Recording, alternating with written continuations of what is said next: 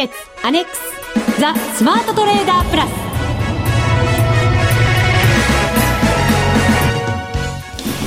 全国のリスナーの皆さんこんにちは。内田まさです。この時間はザ・スマートトレーダープラスをお送りしていきます。まずは、ふくふくコンビご紹介しましょう。国際テクニカルアナリスト、福永博之さん。こんにちは。よろしくお願いします。そして、マネックス証券の福島正さんです。はい、こんにちは。よろしくお願いします。よろしくお願いいたします。お願いします。そして、ザ・スマートトレーダープラス、今年1回目の放送です。はい。はい、今年もどうぞよろしくお願いいたします。よろしくお願いいたします。いかがでしたか？福永さん、まずはお正月。正月ですか？ええ。お正月は、あの、ちょっと旅館というか温泉に行ったりとかですね。いいですね。はい、ちょっとのんびりをさせていただきまして、あとはまあ、ちょっと初詣行ったりだとかね、いろいろまあ普通です。普通にのんびりと、はい、でもいつもよりちょっと長めな感じもしましたから。そうですね。えー、あのまあ時間的にはね、あの結構こうカレンダーが良かったので、まあそういう意味ではあの皆さんもねゆっくりお休みになられた方多いんじゃないかと思うんですが、はい、ただ。その間にマーケットは結構動きましたからね海外がね。本当に、はい、ね。そういう意味ではやっぱり福島さんはなかなかゆっくりできなかったんじゃないかと思いますけれどいかがですか？今福永さんおっしゃったように、えー、今回6連休だったんですね。金融機関でまあ6連休ってこうめったになくてですね。珍しいですよね。珍しいですよ、はい、で私の場合はもうもちろんマーケットも見ていたんですけどもあの暇すぎてですね。あの元旦の日はもう夜あの蔦屋に行ってビデオあのレンタルビデオ行った借りた DVD ですけどね、1日から早速、えー、寂しいというか暇なあの正月を過ごしてました、はい、うんまあでもある意味充電期間だったということで 今日は1回目の放送。そうですね、はい、はい、そのあたりを発散する番組にしていきたいなと 何を発散するんでしょうかね、はい、今日は変な感じですね。なんか。テンションおかしいですか？いやいや。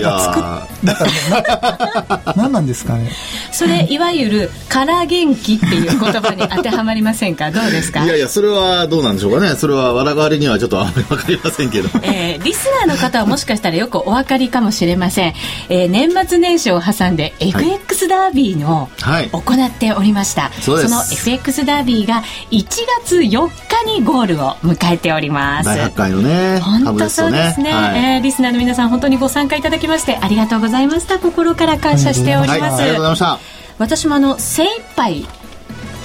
頑張ってまいりましたが、はい、なんでそこでトーンが落ちるんですか？頑張った皆様の成績はこの後のコーナーでそうですね。ドンとご報告させていただこうと、楽しみですね。思い。はい、それでは番組進めていきましょう。この番組を盛り上げていただくのはリスナーの皆様です。プラスになるトレーダーになるために必要なテクニック心構えなどを今日も身につけましょう。最後まで番組にお付き合いください。この番組はマネックス証券の提供でお送りしますスマートトレーダー計画。よーいドン。ザ・スマートトレーダー計画よーいドン。このコーナーではスマートなトレーダーになるためのノウハウ、実践テクニックについて教えていただきます。ダブル福様よろしくお願いいたします。はい、よろしくお願いします。えー、さて、まずは FX ダービー最後の取引からご報告をさせていただければなと思います。はい。えー、先週いただいたミッションですね。あ、最後にいただいたミッションですね。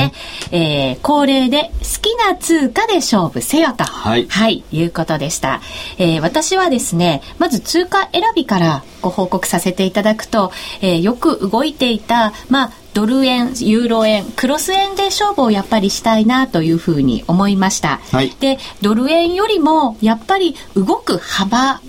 からしたら、ユーロ円かなというふうに思いまして、そこに標準を絞ったところまでは良かったと思うんです。ここで完結しちゃいけませんね。ねはい、はい、ユーロ円でやろうかなと思いました。ただし、あの、その前の週までやっぱりクリスマスの時から、ずいぶん値がポンポン飛んで、非常に怖い思いをしたというのを、ここでもご紹介を、まあ、ご報告をさせていただいたんですよね、前回の回で。はい、なので、できれば、年明け、えー、外国人投資家の方々が少し戻ってきたところで取引ができるのが一番安心感があっていいんじゃないかなと思ったんですね。で、年末、忘年会なんかも結構相次いだりしましたので、これ言い訳じゃないですよ。はい、言っときますけど。はい。なので、はい、取引は年末あまりしないようにしようというふうに思いました。はい。ただしですね、なんかやっぱり気になっていて、指し値なんか結構ちょこちょこ入れてあったりはしたんですね。はい、で、それをすっかり忘れてですね、忘年会に明け暮れ、浮かれ続け、福永さんが首をかしげまして、この表情をですね、私お正月からうなされるように感じていたんですけれども。いやいや、そんな、人悪者にしないいやいや。で、やっぱりあの、お正月、為替動きましたよね。で、口座を広げたらですね、はい、実はちょっと指値に引っかかってしまっていまして、はい。それがいい方であればよかったんですが、逆張りの方のですね、指値に引っかかってしまいまして、開けたところかなりのマイナスを含み損をですね、持ってたことになったんですね。で、慌てて、もうその日すごく為替の動きが激しかったので、えー、ロスカットすぐにしました。はい、ただし、かなり大きな損になりまして、うん、えー、プラスの分も全て吐き出し、さらにマイナスになって、で、えー、最後までやっぱりちょっと頑張ろうと思って悪あがきをしたんですけれども、なかなかやっぱり短期勝負苦手なこともあって、うまくいかず、結果大きな損を抱えてですね、ダービーのゴールを迎えたということになりました。はい。順位はまた後ほど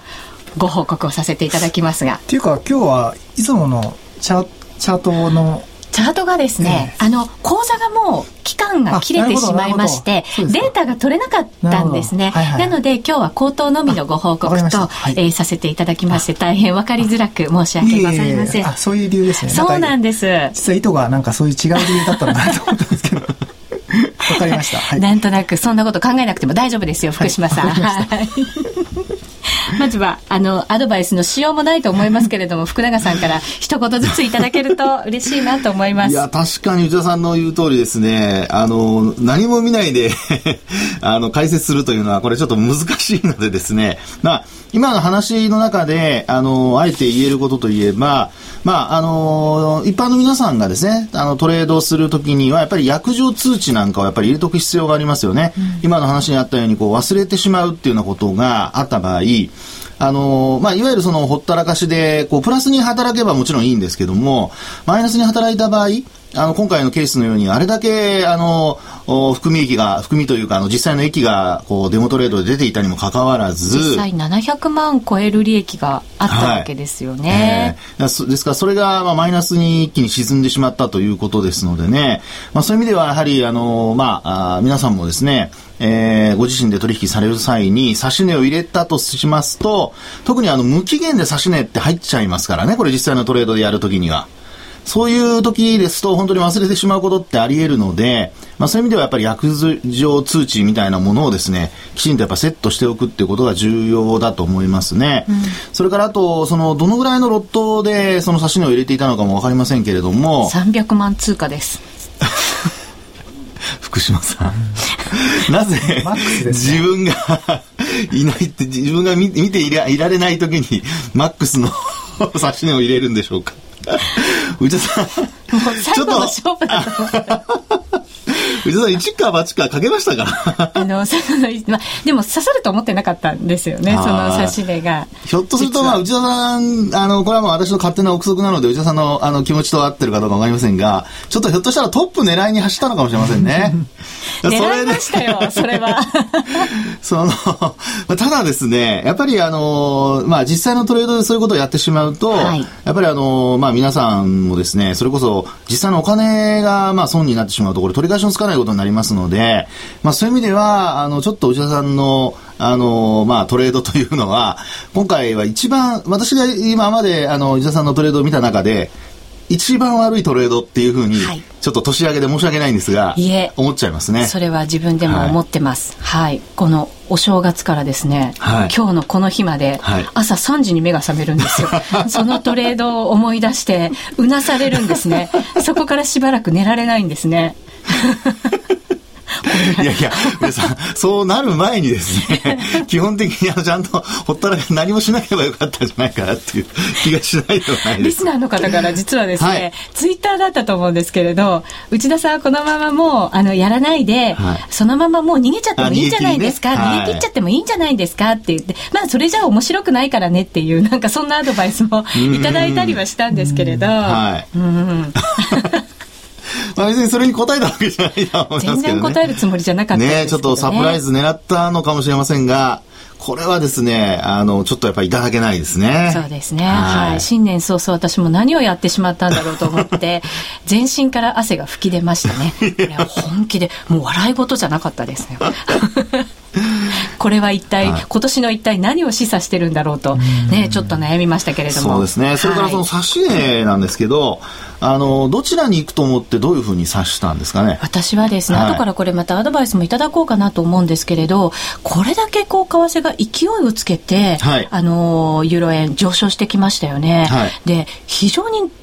怖かったたんですね、はい、でそこからまた乗っていくっていう気が実ははっきり出なかったんです、うん、だからまともにやっていても多分利益は出せなかったんじゃないかと自分でも思うんですけれども、はい、だから逆張りで入れるところを実は狙ってしまったんですね。あの勢いの中、はい、今から考えたら正気じゃないよと 自分でも思うんですけど。というと具体的にはどういう逆張りですね。はい、逆張りというと、はい、あの具体的にいくらで指したっていうのはい、112円台の半ばぐらいで指してるんですね。それは下に行くと売るっていう、ショートするっていうやつですね。はい、それで、あの、一旦そこにまで落ちて、その後持っていかれたと。持っていかれたんです。そういうことですね。あの、まあ、今のケースで言うと、やっぱり、あの、なんていうかね、一旦その指値が刺さってしまったというか、まあ、約定が、あの、成立してしまった後ですね。えー、まあ、その後、やっぱりこう、気づかなかったっていうケース、これはちょっとやっぱどうしようもない部分がありますからね。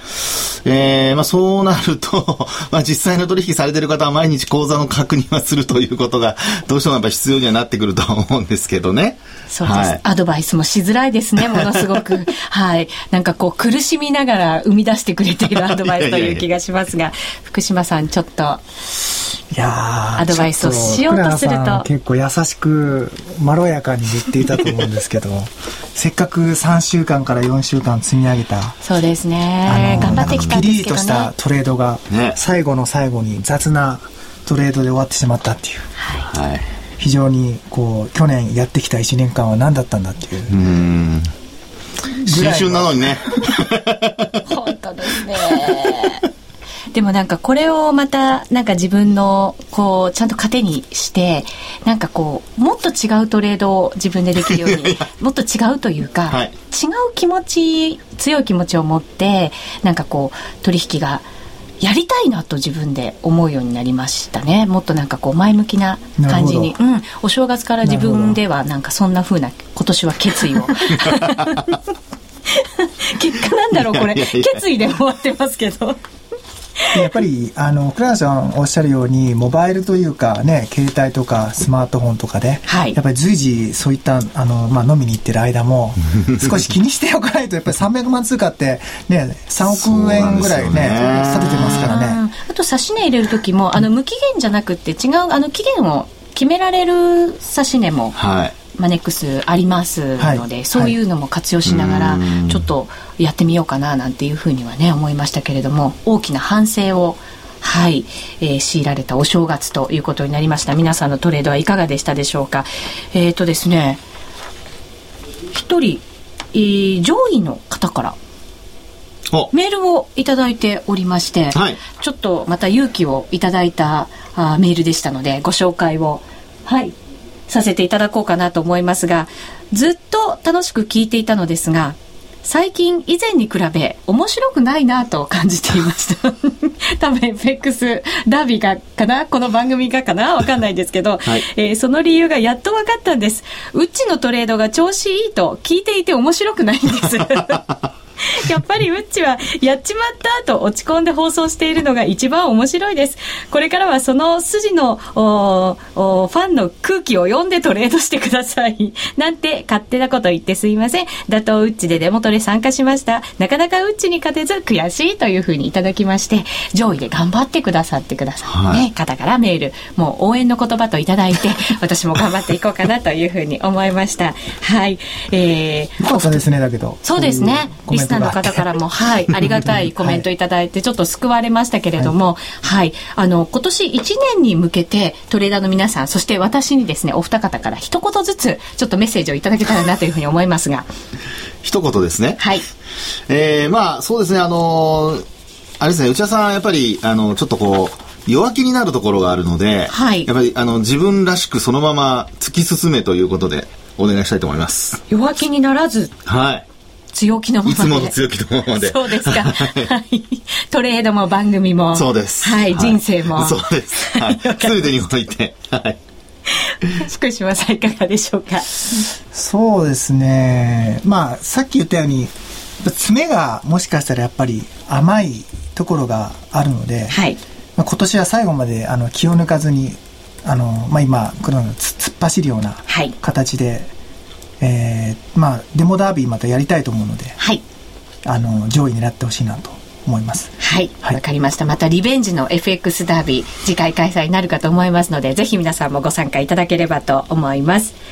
そう、それではこのコーナーで順位の発表もしていきたいと思います。はい、実行委員長の福島さんから、からはい、上位の方のお名前いただきましょう。どうなりましたかね、上位の方はね。ね、本当そうですね。はい、えー、第12回のダービーですね。はい。はい。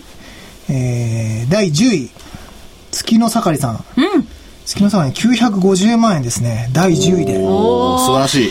前回よりも数字がすごい上ですよね。そうですね、本当ね。えー、伸びてますね。じゃあ、えっ、ー、と、9位から4位までは、えっ、ー、と、ラジオネームだけ、えー、言いますね。はい。はい、えー、第9位が梅ちゃん先生、えー、第8位が楓さん、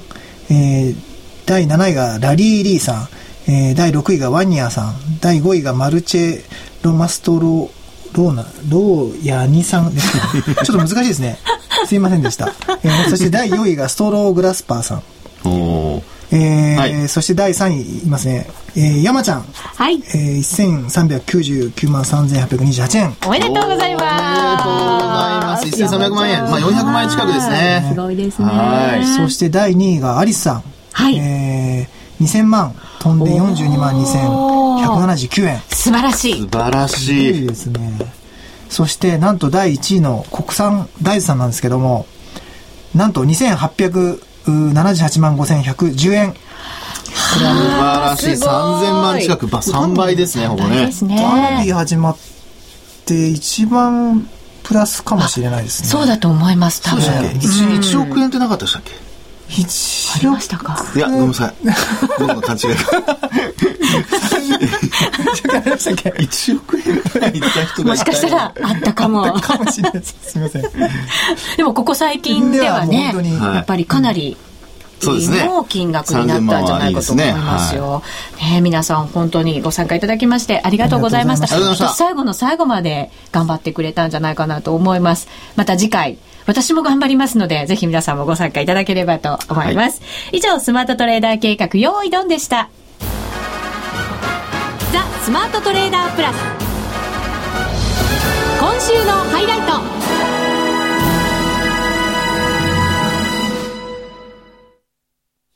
ザ・スマートトレーダープラス今週のハイライトです。えー、新年1回目の番組となりますので、えー、株、そして為替の足元の相場について解説をいただこうと思います。よろしくお願いいたします。はい、お願いします。さあ、まずは株の方ですけれども、大発会、随分高く始まって、はい、ここからやや上値が重い日もありましたけれども、今日、日経平均はその年初来高値に接近して終わって、トピックスは年初来高値更新ということになってます。そうですね。あの、トピックスの場合も日経平均これ終値ベースでの、あの、年初来高値更新ということで、まあ、日経平均はまだなんですけども、はいえー、まあ、トピックスの場合、ザラバベースの高値はまだ抜けてないというところですね。うん、はい。で、まあ、今のその話の中で、もう皆さん、ある程度もうお分かりだとは思うんですけども、年末動いた一つの背景として、あの、財政の崖の問題ですね。まあ、これが一応民主共和である程度、まあ、目処が立ったと。まあ、ただ、目処が立ったと言っても、まあ、一応先送りされてるということだけなので。前に言われてたように、崖ではなくて緩やかな坂になったぐらいってね、皆さんおっしゃいますけど。ね、ね。まあ、ただこれ、あの、降りないで済むっていう方法はないので、まあ、そう考えるとですね、あの、両方で、やっぱりどっかで合意をする必要っていうのは必ず出てくるわけですね。まあ、そうすると、あの、一応期限が2月までということになってますから、はい、まあ、そうなりますと2月までの間にですね、まあ、要するに3月まで、3月に入るまで、えー、いろいろとまた措置をしなければいけないと。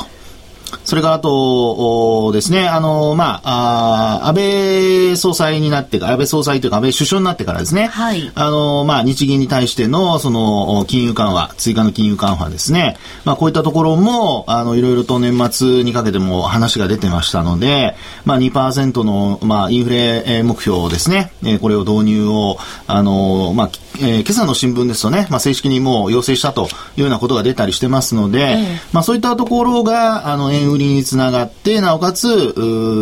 まあ、株高にもつながったと。いう形ですね。はい。で、まあ、そうなってきますと、こう、為替と株っていうのは、これまではちょっと別々のもののようにですね、扱われていた面というのはあったかと思うんですけども、まあ、ここに来てよりですね、そういう意味では、こう、高値を抜くのか抜かないのかとか、あるいはその、為替がまた、こう、えー、8回の日、えー、88円確か40銭台をつけたかと思うんですけども、うんはい、あの、ドル円ですけれどもね、まあ、その時に、えー、雇用統計の発表がありまして、まあ、そのところでですね、一旦つけた後に、まあ、リグ売りが先行したっていうような形になってますから、まあ、為替がそのあたり抜いてきますと、日経平均株価も、また、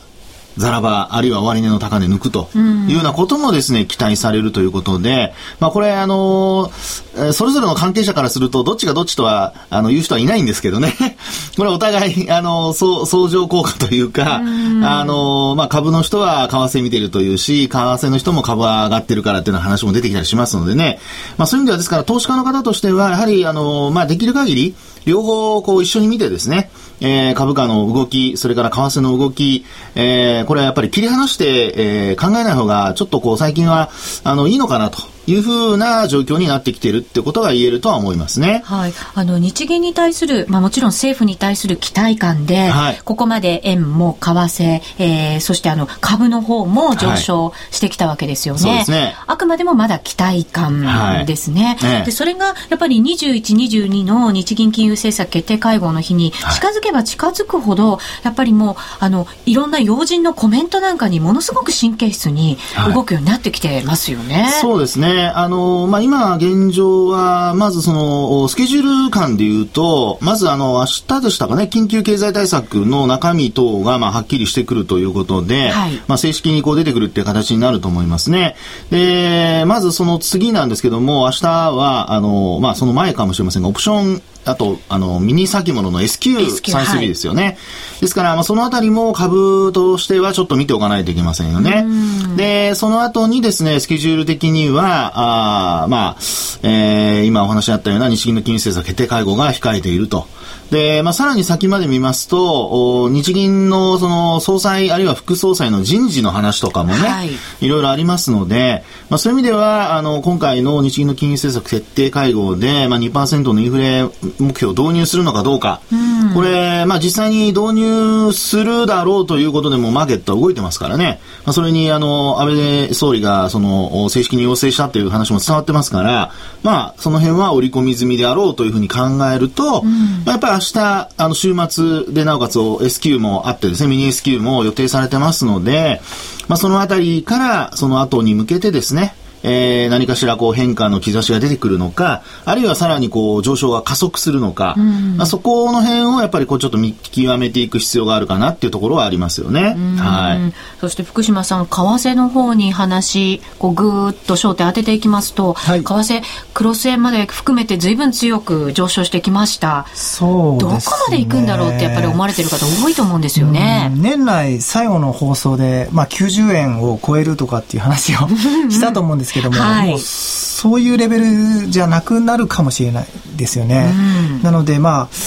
まあ、もともと90円は超えるだろうぐらいの話だったと思うんですけども、結構そういった予想が多かったんですが、まあ今はもう95円であったりとか、株、日経平均の方も結構その、えっ、ー、と、1万5千円ぐらいいくとか、結構強気な発言の方が増えてきた。1万5千すごいですね。あの、イメージがちょっと強い。強い期間がね、あの、2年先とか3年先かもしれませんから、それはわかりませんけどね。結構ね、今年の2013年のおー、それはすごいですね。話が増えてきてるので、あの、まあ、なかなかね、そう簡単に現実的にはいかないと思うんですけども、ただ、思ったよりは多分、行く可能性が、為替に関してもあるのかなっていうふうに思って。なので、まあ、ドル円がもし、その90円超えて95円っていう話になると、他の通貨ペア、はい、もももっと多分こう上がっていくと思うので。そうですよね。牽引してきますよね。そうですね。なのでそういう意味で言うとそれにのっとってまあ5ドルであれば当然95円100円とかっていうところも視野に入ってくるのでやっぱりこう世界的にこうリスク、まあ、オンに絶対なってるはずなのでそういう状況であれば、まあ、そういったこう資源国系の通貨というところのこう上昇がすごい期待できるのかなというふうに思ってます。はい、若干の怖さもなんとなく感じたりとか。そうですね。えー、まあ、あの、結局ですね、あの、勢い、あとそれからこうスピード、あの、そういったところがこう増してくると、これもあの、いわゆるあの、チキンレースですね。えー、誰が先に降りるのかっていうところで 誰も降りられないっていう状況に、あのー、まあ、なってくるわけですね。まあ、その辺が、やっぱり一番、あのー、まあ、悩ましいところで、えー、降りたいんだけど降りられないと。うん、でも、そこで、その、降り時をちゃんとこう確認しようと思うと、うん、もうすでに遅かったりっていうようなことがありますのでね。はい、ですから、私はやっぱり投資家の方は、あの、もちろん上を見るのはいいんですけれども、あの、ほどほどっていうことも一応ちょっと考えながら、うん、あと、あの、ポジション管理ですね。株にしても、あの、為替にしても、まあ、先ほどの内田さんの話じゃないですけども、あの、無理をしないこと。はい。それが重要だと思いますね。はい。続いてはこのコーナーです。みんなで参加、今週のミッション。さて、ここでは、ダービーも終了しまして、ほっと一息、はい、ついた感じになりました。マネックス証券からのアドバイス、そしてお得な情報をいただければなというふうに思っています。はい。はい。えー、やっぱり今年はですね、まあ、か、為替も非常にこう円安になって取引増えてるんですけども、はい、やっぱり2013年やっぱり日本株に非常にこう、まあ我々も注目していますし、まあ、あの業界関係者の方も投資家の方もみんなこう注目してきていると。うん、で、やっぱり少しこう塩漬けになっていたお客さんも、こう、ちょっとそろそろ戻ってきたからっていう形で、まあ結構売却したりっていうことで、結構こう今は最近稼働しなかったお客さんもこう、あのー、まあアクセスしに来て、ログインしに来ていますと。で、コールセンターへの、まあ、えっ、ー、と、電話も非常に多い日々がもうずっと続いて、えー、いますと。はい、まあ証券界にとって非常にこう、いい、まあいい時なんですけども、で、やっぱりこう、信用取引がやっぱりこ今年の1月から、まあ今月から、えー、制度変更によって、えー、非常に活性化されるっていう話が、もともとあったので、はい、やっぱり当社としてはそこに向けたこう、キャンペーンを実施、えー、しましたと。はい、で、まあ、信用取引に関しては3種類のキャンペーンをやっていまして、えー、新規の方と、まあ、あの、もともとやっていたんだけど最近やってなかった方っていう、休眠の方と、